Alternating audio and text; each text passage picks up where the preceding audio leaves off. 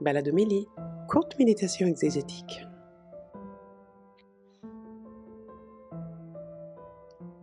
Bonjour à tous, bienvenue, je suis le Père Éric Morin et je suis heureux de vous accueillir pour ce quart d'heure de balade exégétique.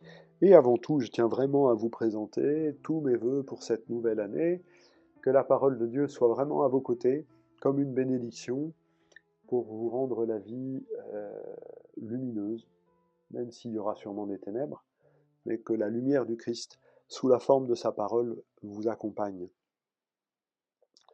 Je vous propose dans ce podcast de méditer sur les textes de l'Épiphanie dimanche prochain. Euh, L'Épiphanie qui nous invite à célébrer Jésus, lumière qui s'est levée pour toutes les nations. On reprend là encore des thèmes, parfois même presque des textes, euh, pleinement dans l'héritage de tout notre temps de l'Avent, euh, le passage de la bénédiction aux nations, la lumière, enfin voilà, des choses importantes. Pour ça, le livre d'Isaïe, encore lui, nous propose un véritable programme de restauration et, invite à Jérusalem à, à se lever et en lui disant, voilà, maintenant c'est le moment d'une véritable restauration. Vraisemblablement, le texte a été écrit euh, non pas pendant l'exil, mais après le retour. Après le retour, c'est une période compliquée. Après le retour, c'est une période compliquée. Pourquoi? Parce qu'on espérait des choses merveilleuses et puis bah, ça vient beaucoup plus lentement que prévu. Et donc euh, toute une série de textes à la fin du livre d'Isaïe sont écrits dans ce contexte de dire c'est pas parce que ça ressemble pas à ce que vous espériez que Dieu euh, euh, vous a abandonné. Au contraire, c'est plutôt que Dieu a prévu plus grand que ce que vous espérez. Et donc il faut maintenant que l'on rebaptise Jérusalem, c'est un, peu le, thème constant. Et là, ici, c'est Dieu qui est à l'œuvre par sa seule présence et qui permet aux nations de euh, venir à Jérusalem. les trésors d'Amadian, d'Epha, les gens de Saba viendront porter, voilà, les, nations marcheront euh, vers la lumière. Pourquoi? Parce que sur Jérusalem se lève le Seigneur et sa gloire apparaît. Et c'est ça qui rebâtit Jérusalem. C'est ça qui permet à Jérusalem de se reconstruire. Il y a un certain universalisme, même si on ne sait pas exactement si ce sont toutes les nations qui viendront ou si ce sont les juifs qui demeurent dans ces pays-là qui viendront. Peu importe, l'actualisation qui en est faite en ce dimanche de l'Épiphanie, c'est de considérer toutes les nations, c'est-à-dire euh, ben, nous, euh, euh, nous qui ne sommes pas juifs. On l'a dit pendant le, premier dimanche de l'Avent, le livre d'Isaïe est vraiment un livre centré sur la promesse faite à Jérusalem. Dieu prend place à Jérusalem. Elle est la ville qu'il a choisie pour y faire demeurer son nom. Prendre place, c'est donner du temps. Quand on prend place dans un endroit, quand on aménage une place dans un endroit, quand on aménage une pièce, c'est qu'on se prépare à donner du temps à celui qui entrera dans cette pièce. Et c'est exactement ce que Dieu fait. Il prend place en un endroit qu'il a choisi, la ville de Jérusalem, une petite colline. Et s'il fait ça, c'est pour donner du temps à son peuple afin qu'il puisse rentrer dans l'alliance. Et en voyant les merveilles, la gloire de cette alliance, que les nations puissent venir voir son œuvre en voyant ce qu'il a fait pour son peuple dans cette histoire d'alliance, les nations vont pouvoir affluer vers Jérusalem et participer à sa reconstruction.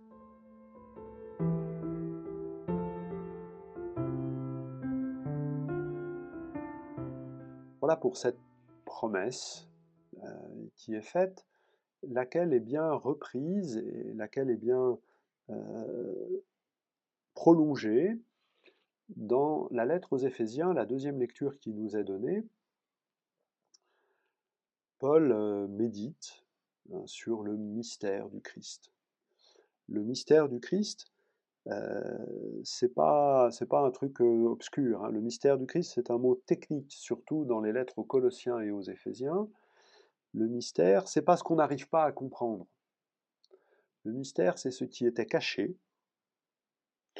C'est la première caractéristique. La deuxième caractéristique, c'est que Dieu l'a révélé. La troisième caractéristique du mystère, c'est qu'il est révélé au sein, à qui Dieu veut, au sein, et qu'il concerne toujours la fin des temps. Il concerne toujours le rassemblement dans le royaume de Dieu. Et c'est l'objet d'une révélation. Et donc le, le mystère, ce n'est pas ce qu'on ne peut pas comprendre, c'est ce qu'on accueille d'abord et que l'on doit comprendre ensuite. Le mystère, c'est le même contenu que l'évangile. C'est la même chose. Avec ces deux mots d'évangile et mystère, on désigne la même réalité. L'évangile, c'est le mystère comme une nouvelle qui vient percuter, on n'attendait pas. Hein.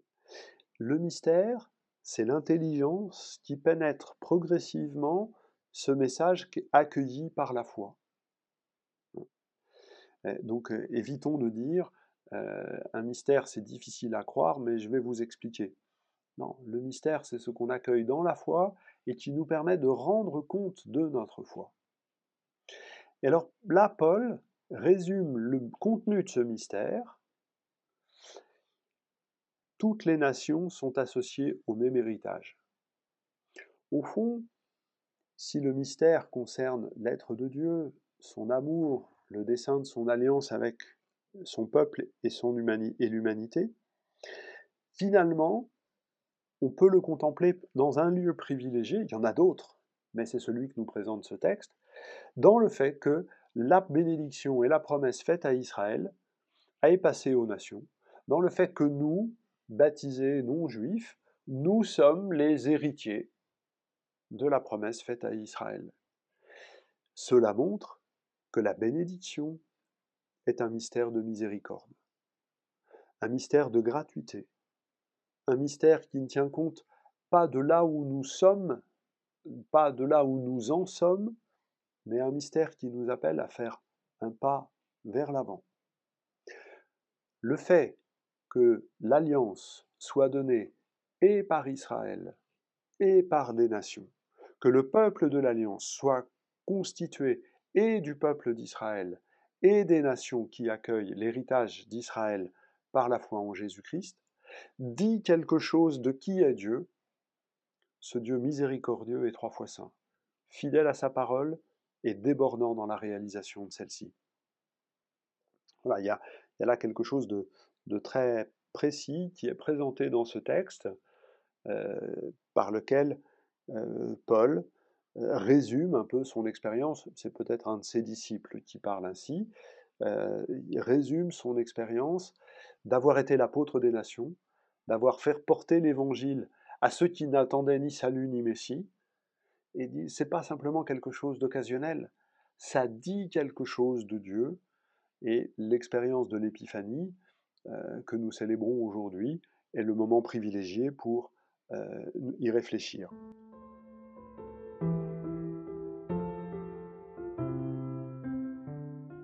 Et c'est le sens de l'évangile qui nous présente ces mages venus adorer Jésus. Qui sont les mages? Leur caractéristique essentielle dans le texte de Matthieu, comme dans notre liturgie, c'est que ce ne sont pas des juifs, ce sont des païens. Y a-t-il un événement historique derrière cette venue de mages? C'est compliqué à identifier. Il y a plusieurs possibilités. Il peut y avoir euh, euh, l'inauguration euh, de la Césarée maritime mais c'est quand même bien avant, on est plutôt en moins 7, moins 8, voire moins 10. Il peut y avoir dans une, une, superposition de planètes interprétée comme la naissance du roi des Juifs. Bon, voilà, tout ça est, est compliqué, pas très sûr, en tout cas de mon point de vue. Et c'est pas ça que nous dit, euh, nous dit Isaïe. Isaïe euh, euh, Matthieu, Matthieu nous dit que c'est ainsi que se réalise Isaïe. Les nations viennent avec leur trésor à Jérusalem. Voilà, c'est ça qui s'est passé.